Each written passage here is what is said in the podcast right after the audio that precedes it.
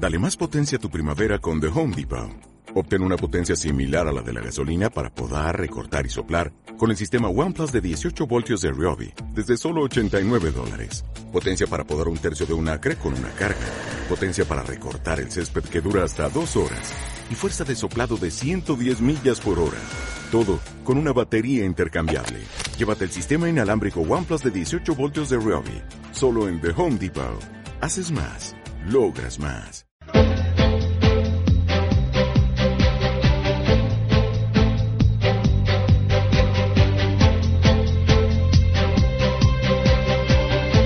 El Foro Fiscal.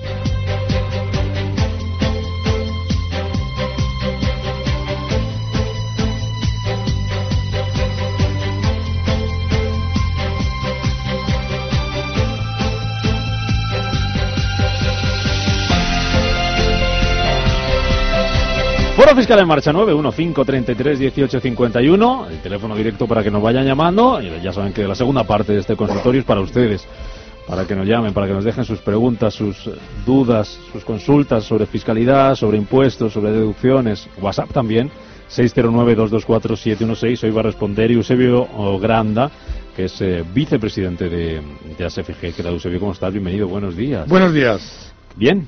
Bien, bien. ¿Todo bien? ¿Cuánto queda por la renta? ¿Un mesecillo? ¿Cuándo se...? tenemos ya novedades pronto, ¿no? Ahora que lanzar No, la no, campaña eh, eh, o- de momento son las mismas de prácticamente la del año la pasado. presentación. Bueno, eh, sí, eh, lo, lo pondrán en escena como niña bonita de la agencia tributaria, porque evidentemente es así, es una, en, en, eh, prácticamente en dos meses hacen el, el, el 70% de la recaudación, con lo cual... Como un mundial de fútbol cada Eso año, ¿no? es, eso es. Entonces harán un despliegue y tendrán que pues hacer alguna cosa nueva, diciendo que su página es maravillosa, que no tiene errores, que contiene todos los datos habidos y por haber, y que probablemente eh, usted mismo se la podrá hacer la declaración sin ningún tipo de pegas y que pagará lo justo, lo debido y lo correspondiente. Luego al final no es así y, y yo aconsejo a la gente que tenga no una renta sencilla, sino que eh, empieza a tener un par de operaciones, pues que consulte con un profesional porque normalmente no es como dice la agencia. Oye, que nos han subido ya los impuestos.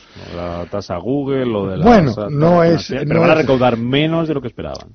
Pero eso es lógico, es decir, eh, una cosa es lo, lo teórico y otra lo práctico. Y además hay dos problemas con, con esto, ¿eh? porque recaudar, eh, yo en, en el caso de la tasa Tobin, quizá eh, sí la puedo ver más controlada, pero en el, en, el, en el tema de la tasa Google es muy complicado. Y la persecución además eh, porque tiene que ser eh, el, ah, eh, tiene que realizarse en el país de, eh, de sujeción del hecho imponible. Entonces eh, ahí están jugando con unas figuras que son la IP la dirección de la persona que, que, mm, eh, que- vamos de la empresa eh, que realiza o presta estos servicios. Y esas IPs pues nos van a obligar incluso a los asesores a, a saber un poco a aprender más, es decir, a saber verdaderamente el funcionamiento de la IP, si puede haber un fraude en la IP, si se puede eh, falsificar la verdadera dirección, si hay una forma lógica de localización de esa IP en un país, etcétera. Mm, Es, es complicado. Yo- Luego me cuentas, nos cuentas, Eusebio, cómo. ¿qué, qué impuestos son estos que vamos a pagar con las con la tasa Tobin, con las... eh, lo vas a pagar Google, tú, ¿eh? Porque se está diciendo por ahí que son los bancos, pero es mentira, Luego ¿eh? me lo cuentas, luego me lo cuentas porque eso es lo que nos tememos todos. eh, Pero eh, eh, antes vamos a hablar de paraísos fiscales. ¿Qué, qué- cuál es tu opinión sobre los paraísos fiscales? Pues mi opinión, va- vamos a ver.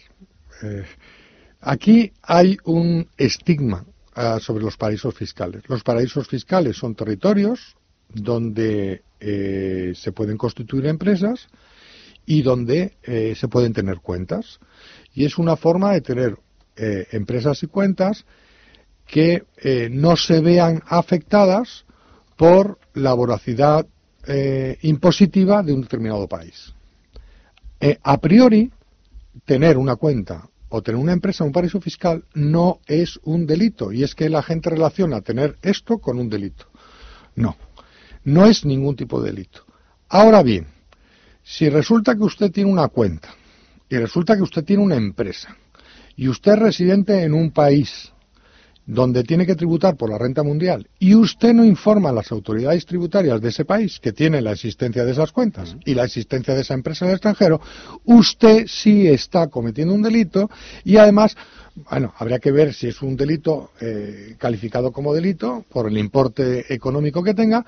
Lo que sí está es intentando ocultar la generación de su riqueza a eh, la autoridad fiscal del país que lo tiene que someter a tributación. Entonces, empresas del IBEX tienen porque necesitan trabajar, porque están externalizadas, necesitan tener empresas en el extranjero y muchas de estas empresas están situadas en paraísos fiscales y además tienen que tener cuentas allí y están situadas en paraísos fiscales.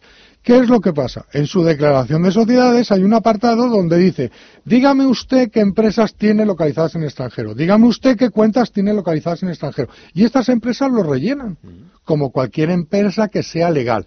Ahora bien, si usted no quiere ser legal, evidentemente lo que va a hacer es situar cuentas en esos paraísos fiscales para evitar que el fisco tenga acceso a ellas. Pero entonces usted es un delincuente. Pues de esos paraísos fiscales vamos a hablar. Eh, Manuel Velázquez, buenos días de nuevo. Hola de nuevo, Rubén. Porque tenemos un nuevo país, bueno, un nuevo país no, porque ya estuvo, dejó de estar y ha vuelto a estar, Panamá, que la Unión Europea ha vuelto a incluir en su lista negra de, famosa lista negra de países fiscales. En efecto, fue ayer cuando hicieron el eh, anuncio, entran porque la OCDE todavía no le otorga ese grado de cumplidor en gran medida, entra junto a otros tres países, Islas Caimán, Palaos y Seychelles.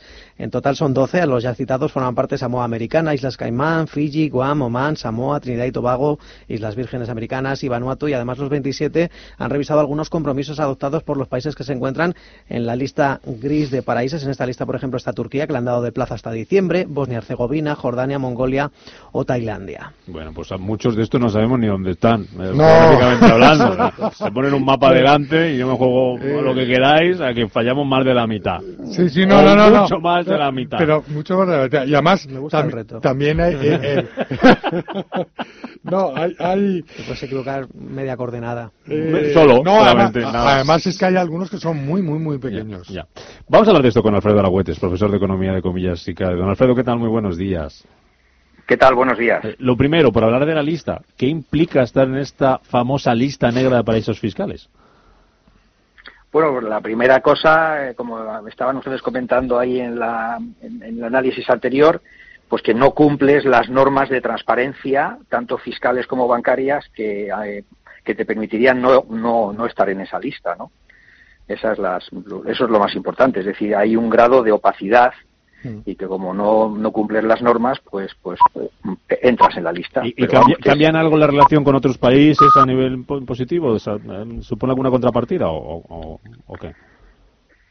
Hombre, yo me imagino que, bueno, yo, no estoy dentro de las autoridades económicas de los países, pero yo me imagino que hay vigilancia eh, y petición de mayor información ah. de las de los agentes económicos que operan en esos países, que, que, cuando han estado transparentes se tenía la información y cuando no están transparentes, pues me imagino que las autoridades fiscales seguirán pidiendo la información habitualmente y los agentes económicos de los países que actúan, como se estaba diciendo ahí en, anteriormente en, un, análisis bastante correcto, eh, con el que estoy completamente de acuerdo. Eh, las, las, las, empresas se mueven legalmente en, esas, en esos territorios para operar internacionalmente, pero ellos facilitan la información a sus, a sus gobiernos a la hora de hacer sus declaraciones de impuestos y no hay mayor problema.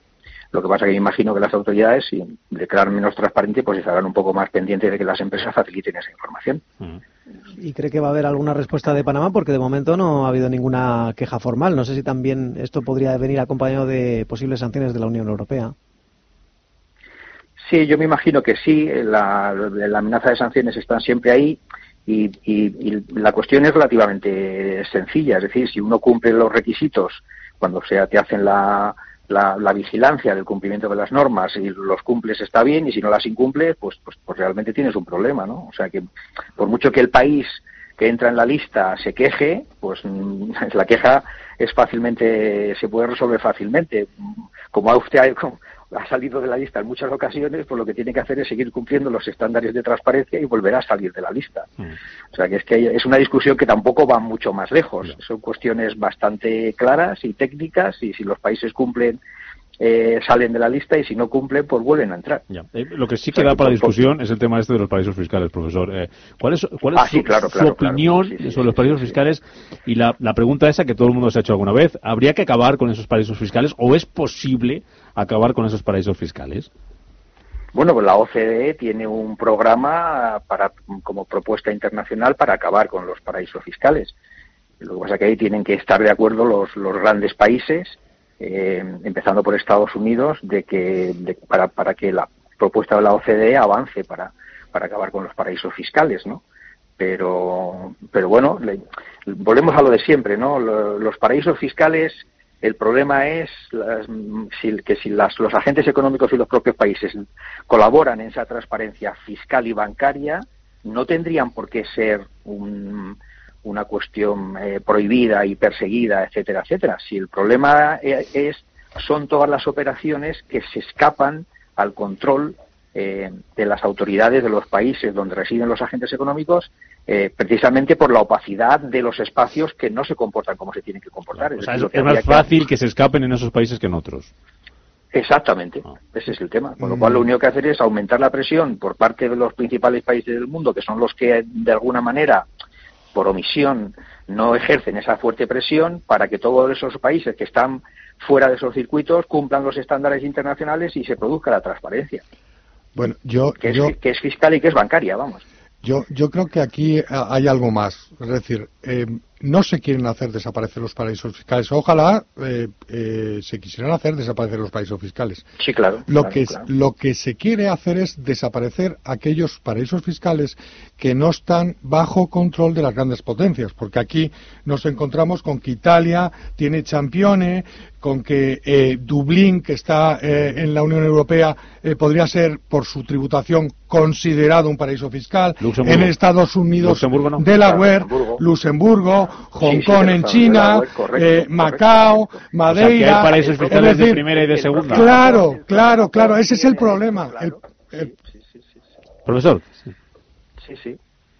¿Está de acuerdo? estoy de acuerdo, estoy de acuerdo, pues estoy de acuerdo, absolutamente, es así. Es decir, lo que hay que, pero son cosas diferentes, es decir, que tú tengas zonas donde haya un tratamiento fiscal diferenciado, bueno, además que ahí estáis rodeados de expertos que saben más de fiscalidad, evidentemente que yo, que soy profesor de economía internacional, pero no soy un experto en fiscalidad, yo sigo esto en términos de, de flujo de movimientos de capital, eh, que, es, que es la parte a que a mí me interesa, más que el tema fiscal expresamente, ¿no? Y es exactamente eh, lo que estáis diciendo, es decir, hay zonas del mundo que no son exactamente paraísos fiscales, pero sí tienen un tratamiento fiscal que hace que sean polos de atracción de una gran cantidad de empresas que realizan, centralizan ahí todas sus operaciones fiscales a nivel internacional y, están dentro de los propios países.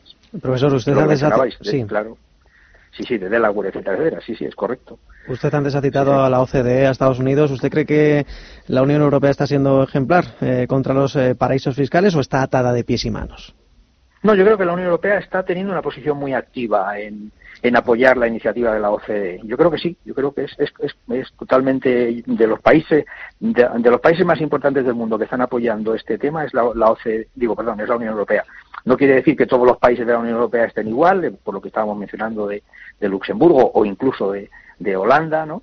Pero, pero la Unión Europea tiene un compromiso más, más con la OCDE que el, que el propio Estados Unidos.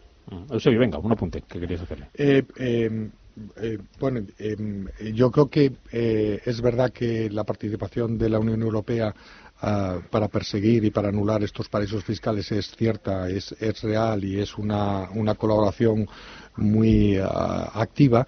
Pero lo que también es cierto es que ha sido provocado un poco por los acuerdos FATCA con Estados Unidos. Es decir, eh, yo creo que aquí el motor inicial eh, fue Estados Unidos y ahí la Unión Europea yo le acuso un poco de haber perdido em, el pie. Es decir, voy un poco a rastras. Quizá tendría que haber, sí, tendría que haber actuado de una forma distinta y a lo mejor eh, pues ahora nos, estaríamos en una situación donde eh, la Unión Europea estaría eh, en una posición mejor o quizá de un tratamiento económico más favorable del que nos han provocado los americanos con los famosos acuerdos FATCA. No nos olvidemos que los americanos le echan la culpa a las drogas, a las armas, al tráfico ilegal, etcétera, etcétera, para, para empezar a hacer cumplimientos de estos acuerdos. Pero en el fondo de esos acuerdos lo que hay es, es una tributación y es una recaudación ah, de, los Estados Unidos.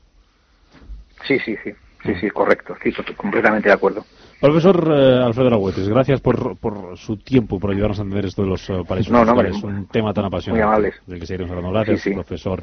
Muchísimas gracias. Gracias, hasta ahora. Eusebio, ya has calentado, así que 915331851 para que nos llamen los oyentes justo después de publicidad con esas consultas y nos cuentas un poquito también de la tasa Google, de la tasa Toby.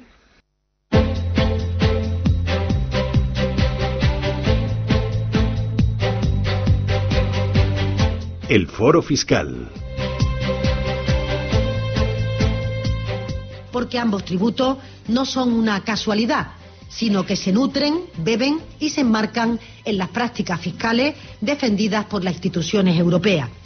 España lo que está haciendo es modernizar su sistema fiscal, haciéndolo, como digo, más progresivo y más redistributivo.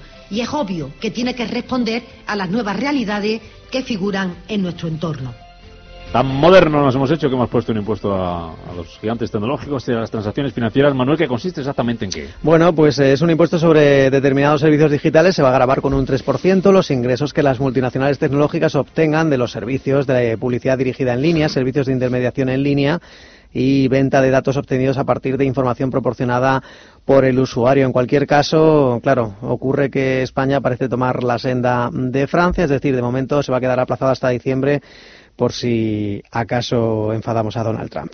En el caso francés lo que se ha hecho es suspender los pagos a cuenta, es decir, que el pago, la liquidación del impuesto se produzca a finales de año. Desde ese punto de vista, pues nosotros tendremos y preveremos un sistema similar para dar un poco de tiempo a ver cómo evoluciona la negociación en el ámbito internacional. No se trata de una suspensión del impuesto, sino simplemente de la liquidación al final de año. Bueno, y las proyecciones del Gobierno con estos dos gravámenes estiman que van a recaudar 1.818 millones de euros. Es una cuantía menor a lo estimado anteriormente. Era, se hablaba de 2.050 millones previstos en 2019. Eusebio, ¿qué vamos a pagar entonces al final? Pues no lo sé, lo que digan ellos en los cálculos, eso es lo primero. A mí lo que, lo que dicen es que en realidad toda este, esta recaudación va a ir para financiar la seguridad social y pensiones. Yo lo que me gustaría que efectivamente lo que se recaude entre, es decir, que exista un control exhaustivo de este impuesto para que, efectivamente, exacto, que verdaderamente no se pierda nada por el camino. Lo que sea, la, la, la, la, cuota que se recaude, que yo creo que en principio la tasa Tobin, yo creo que, y ahora explicaremos por qué creo que se va a aplicar y además eh, eh, que tiene una ejecutabilidad muy sencilla. Y yo creo que la tasa Google va a ser muy complicado, porque va a afectar a empresas, la mayor parte son americanas o de gran parte eh, capital americano, y entonces van, a, van a haber afectado directamente en el momento que se apliquen a que el gobierno de Estados Unidos aplique aranceles o tasas a compañías europeas. No nos olvidemos que Francia lo ha parado porque si nos fijamos en el primer sector o la eh, de, exportación que tiene Francia es el sector del automóvil.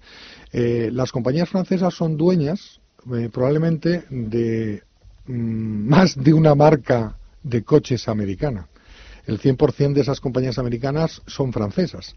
Se venden con, la marca en Estados Unidos y automáticamente esas marcas empezarían a tener unos aranceles que no han tenido hasta ahora, con lo cual la, capacidad de venta de, en, el, sector de automoción pues se vendría a, caer eh, probablemente. Entonces, yo creo que mm, no sé la ejecutabilidad. Luego, en segundo lugar, lo que estábamos comentando antes, tiene, tienen que pagar un 3%, pero van a pagar un 3% sobre qué operaciones, en qué sitios y cómo lo van a controlar, que yo lo veo bastante complicado. Es más, la sanción, eh, eh, la sanción prevista en, en la tasa Google es del 0,5% de la facturación en el país y la van a hacer sobre la IP en ese país. Sobre la IP de eso, ¿no? Pues no lo sé, no lo sé, pero pero ellos ya ya cuando a mí me, me, ponen en, en, una norma ya el, cómo se va a sancionar, es probable que, que ya sepan que es muy difícil recaudar eh, la cuota que tienen prevista en el impuesto, porque ese objeto sancionador sobre la cifra de negocio, que esa sí está calculada, porque sí o sí la tienen que poner bien en el país de tributación, imaginemos que es Irlanda, pero en Irlanda tendrán que poner las operaciones que, están realizadas en España. Y Irlanda comunica a España qué operaciones se han realizado en España, porque hay acuerdo de cooperación y, por tanto, de comunicación. Con lo cual, mm, me huele que va a ser un poco complicado. Respecto a la tasa Tobin, la tasa Tobin se ha dicho que es una, una cosa para los bancos. Se ha vendido que los bancos van a favorecernos, que es una forma de devolver lo que se le prestó a los bancos. Es una, eh, mm, es una farsa. La tasa Tobin se va a aplicar sobre eh, las operaciones de, de, compra de acciones en aquellas acciones de, eh, que tengan un valor bursátil esas compañías superior a mil millones de euros. Estamos hablando de 34 de las 35 compañías del IBEX. El resto de operaciones. una. Sí, se libra una, que no, no, llega, no llega a esa capitalización bursátil. No la tengo yo exactamente cuál, pero ayer hice un recuento y eran 34. Y la, bueno, en otro momento buscaré la, la que hay. Entonces, lo único que se, se secciona de la, de la tasa Tobin es, son las operaciones intradía, eh, y eh, pues los, los, los, depósitos o la deuda pública, etcétera, todas esas operaciones no van. Las, la compra de acciones eh, en el sector primario, es decir, aquellas compañías que salen por primera vez tampoco se le aplica, no se le aplica a las pymes, etcétera. ¿Qué, ¿Qué problema hay sobre esto? que es un 0,2% que se aplica sobre la operación, quitando los gastos, eliminando los gastos, por la base imponible de la operación. ¿Y, y, y quién la tiene que declarar? La tiene que declarar teóricamente el que la compra. Aquí la ley lo que nos dice es que la va a declarar el intermediario el primer intermediario, porque normalmente en estas operaciones son operaciones en cadena, intervienen varios intermediarios. En la propia ley dice el que esté más cercano, que eso me tendrán que decir luego legalmente cómo se manifiesta, cómo se corrige o cómo se comprueba a efectos tributarios quién es el intermediario más cercano. Yo me imagino que, bueno, pues si, si, eh, si nosotros utilizamos a un banco determinado para comprar unas acciones de este tipo que tenga esa capitalización bursátil de mil millones, pues, pues la aplicarán, eh, en principio me la retendrá ese banco o me hará el 2% de ese banco.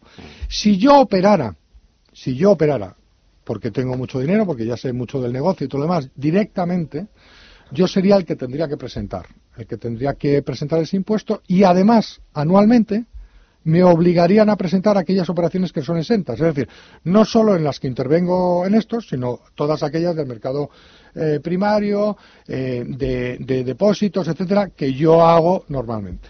Entonces, al final, ¿sobre quién recae? Recae sobre el sujeto pasivo que compra las acciones. No nos olvidemos que mucha de los ahorros de este país en lugar de ir a planes de pensiones, han ido a bolsa. Entonces, ¿quién lo van a pagar? Señores, lo van a pagar todo contribuyente del IRPF. Vamos con los oyentes. vamos a Carlos desde Madrid. Buenos días, Carlos. Hola, buenos días. Adelante. Gracias por su llamada y enhorabuena por el programa. Mire, llamo a ver si puedo ayudarme. Yo tengo 69 años y estoy jubilado. Entonces no, hago la no he hecho la declaración en el año 18 porque pensaba que no estaba obligado a ella y he tenido una carta de Hacienda en la que según sus datos... Que no le felicitan las Navidades, ¿no? Exactamente. Estoy obligado a hacerla, pero yo tengo aquí los datos de la agencia tributaria y no veo por qué, en qué punto no cumplo para tener que hacerla. Si a usted le parece, pues se los doy los datos. Es una muy simple. Sí, sí. A ver, dígame.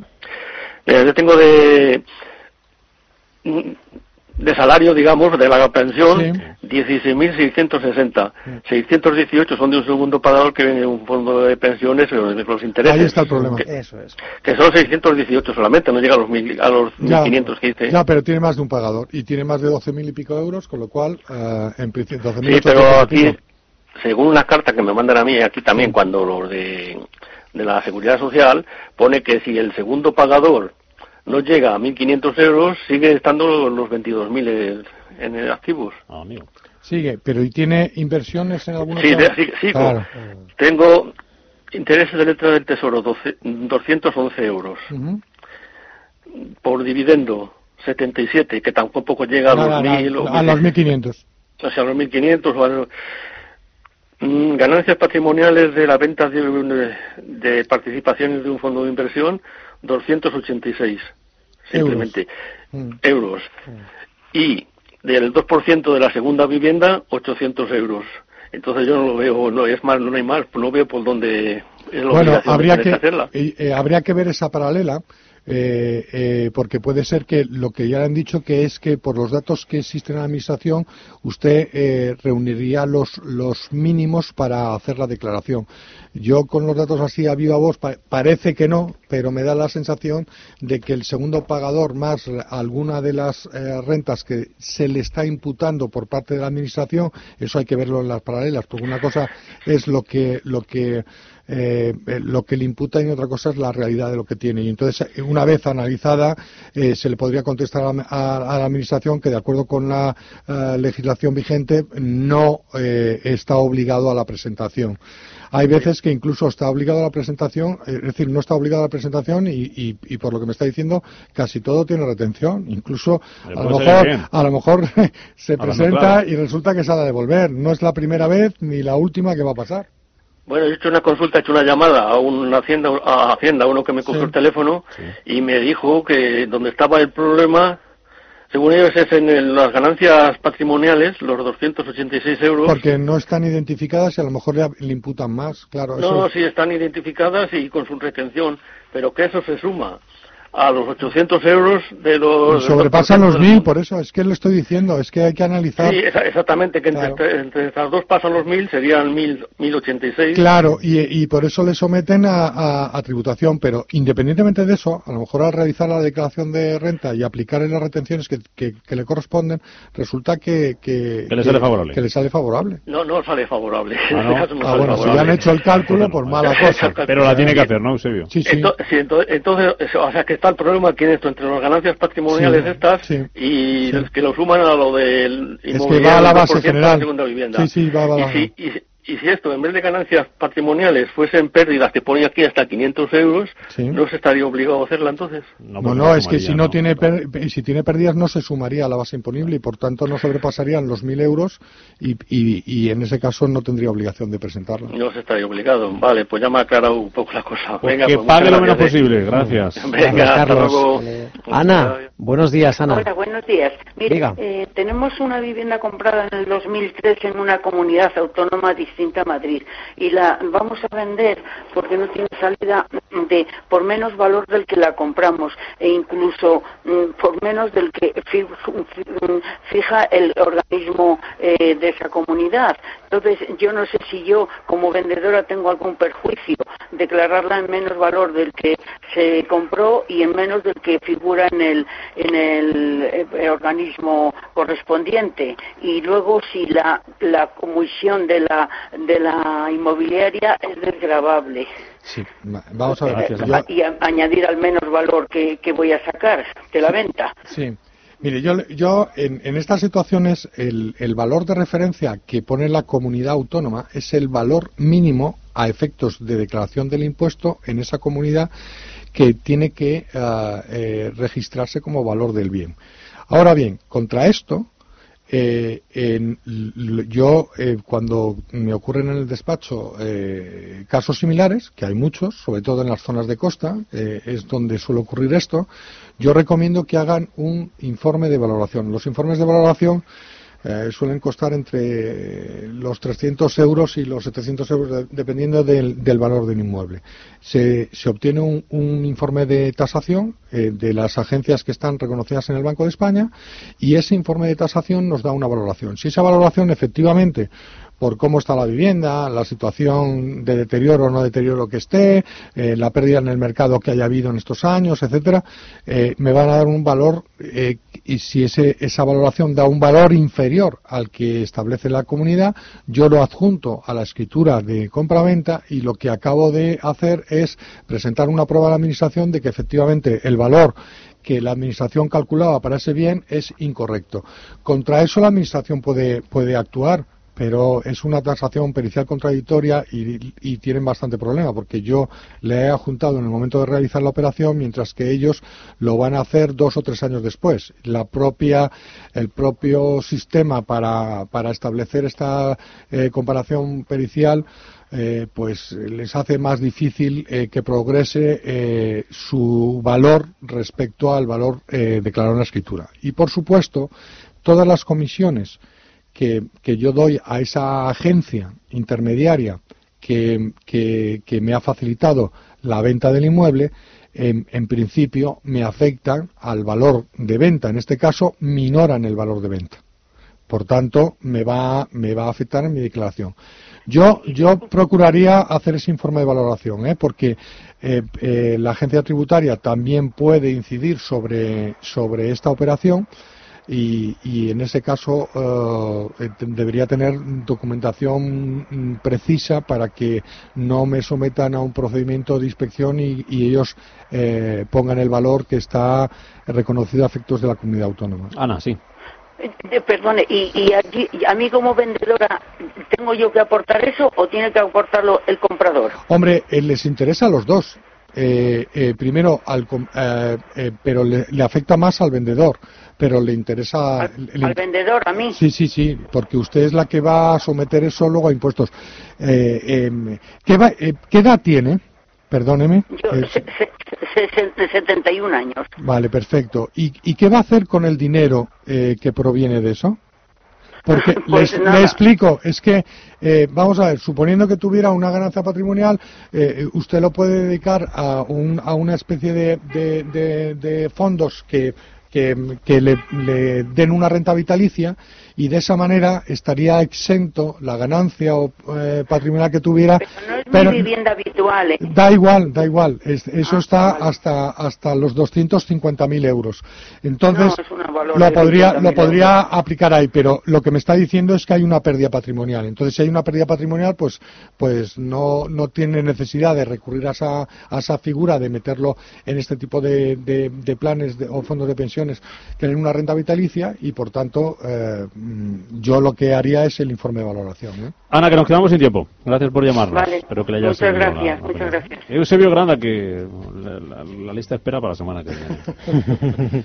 Vicepresidente de Gracias, en nombre de los oyentes, como siempre, por este ratito aprendiendo de impuestos, de manera un poco así más, más amena. ¿eh? Que, sabes que, que, sabes que, hablar de esto es feo, ¿verdad? Lo has dicho tú. Adiós, Eusebio. Hasta la próxima.